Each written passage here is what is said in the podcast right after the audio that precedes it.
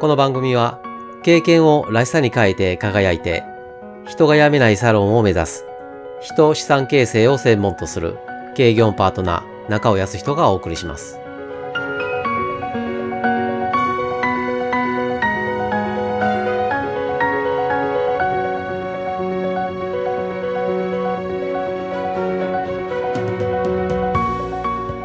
前回のターゲティングの回では分類しないで決めたターゲットは全く役に立たないことを要点にお話を進めました。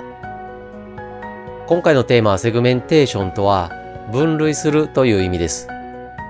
では何を分類するのか、どう分類するのかについて具体的に進めましょう。まず最初に何を分類するのか。分類するのは顧客です。サロンサービスを提供する対象が顧客だからです。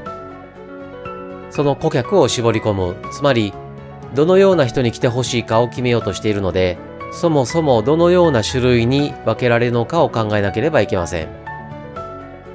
次に、どう分類するのか。ポイントは、ターゲットとしたい顧客像が明確にわかるように分類することです。例えば、縦軸にファッション感度が高い低い。横軸に男性女性と置いたとします。顧客像は明確になるでしょうか。ファッション感度が高いとはどういう状態を指すのか。またファッションの系統は問わないのか。など不明瞭な点があり顧客像がいまいち明確に見えてきません。そこでファッション感度が高い低いとはせず自分が求める女性像を描けている。自分が求める女性像がわからない。と置きこれに合わせて男性女性とせず働くシングル子育てママとします。こうすることで顧客像が明確になってきませんか。この分類をした上で前回のお話ターゲティングをしてみましょう。自分が求める女性像がわからない子育てママをターゲット、来てほしい顧客に据えたとしたらかなり明確になります。